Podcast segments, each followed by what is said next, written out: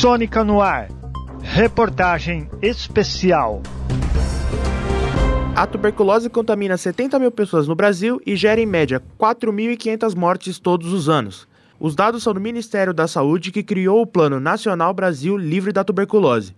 O objetivo é reduzir até 2035 em 90% o número dos casos e o total de óbitos ocasionados pela doença. A tuberculose é uma doença causada por uma bactéria que atinge principalmente os pulmões, mas também pode se desenvolver em outras partes do corpo. Saiba mais na reportagem de Gabriel Gadelha.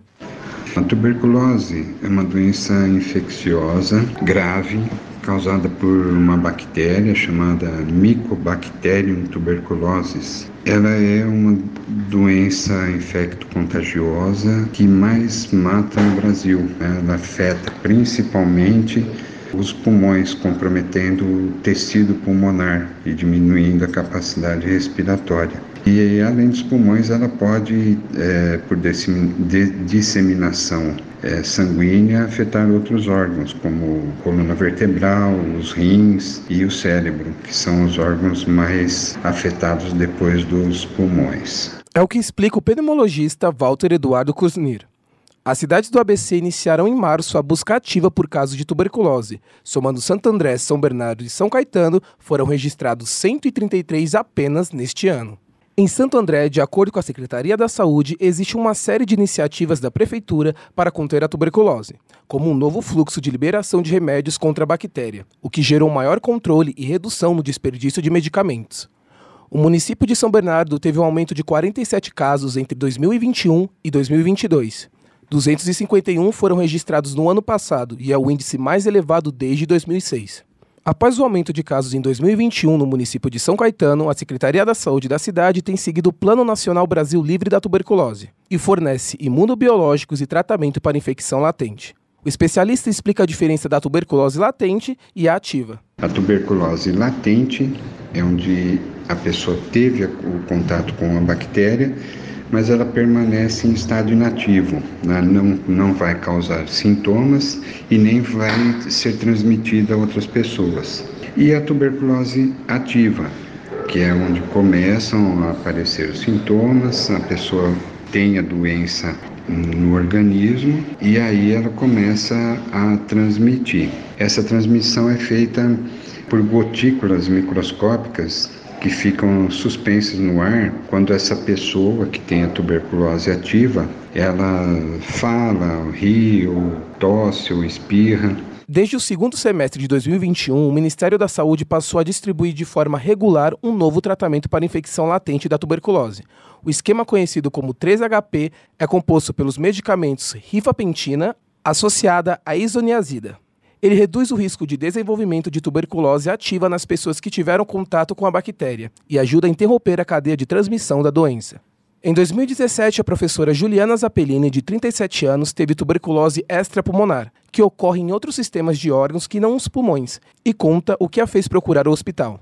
Os primeiros sintomas que eu apresentei foram cansaço, um pouco de falta de ar, e o que mais me chamava atenção era a febre, que eu tinha todos os dias, assim, mais ou menos no final do dia, me dava uma febrinha de 37 graus, que não é nem considerado febre, né? Mas eu me sentia doente, era como se eu tivesse um, um mal-estar leve, e isso foi se arrastando durante um tempo. A professora conta que percebeu a seriedade depois que tossiu sangue. Já no hospital, a descoberta da doença veio através de análise de um pedaço de pleura, uma membrana que recobre o pulmão. Nessa época eu estava bem debilitada em função do quanto tinha gravado, né? Então eu estava bem debilitada. Eu fui para casa com um dreno também bastante, bastante grosso para poder não ficar juntando mais secreção no meu pulmão. Enfim, e aí o tratamento ele é um tratamento assim muito organizado. É um, é um trabalho maravilhoso que o SUS faz. É, é muito controladinho. O tratamento da tuberculose dura no mínimo seis meses. É gratuito e está disponível no SUS. O Dr. Walter Kuznir também conta do papel do pneumologista durante o período da doença. Como que um pneumologista acompanha? É justamente pelos exames, as consultas de rotina durante o tratamento. Então, cada fase do tratamento, o paciente retorna à consulta, é examinado clinicamente, a gente acompanha os sintomas que ele ainda apresenta ou deixou de apresentar e o exame radiológico, até a gente ter certeza que ele está curado, certeza clínica e pelos exames para poder dar alta. O médico faz um alerta da importância de concluir o tratamento, visto que muitas pessoas param de tomar as medicações no meio do processo. Com o tempo, a gente vem apresentando um grande problema que é a interrupção do tratamento. A pessoa começa o tratamento, melhora e aí para de usar a medicação por conta que melhoraram os sintomas, ela se sente melhor e se sente curada, só que não está. Passa um tempo, tuberculose volta, vai se criando uma resistência a, a esses medicamentos. Então a recomendação é, absoluta é que se faça o tratamento, siga o acompanhamento até ter a alta do especialista. A Juliana teve como sequelas alguns nódulos no pulmão, que são consideradas cicatrizes de tuberculose, e compartilha como é a vida de uma pessoa que teve a doença e hoje está curada.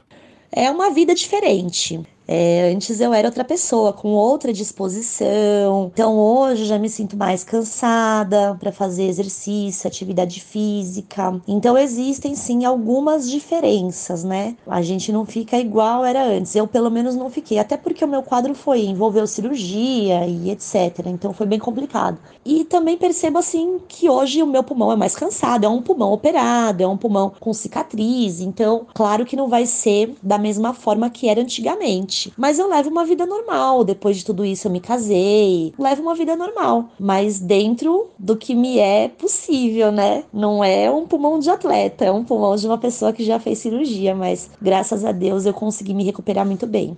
Essa reportagem teve locução de Gabriel Gadelha. Edição e produção de Gabriel Gadelha e Gabriel Paz, alunos de jornalismo da Universidade Metodista de São Paulo. Roteiro de Gabriel Gadelha.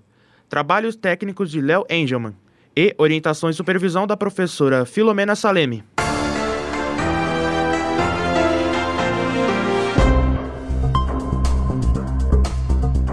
Sônica no ar. Reportagem especial.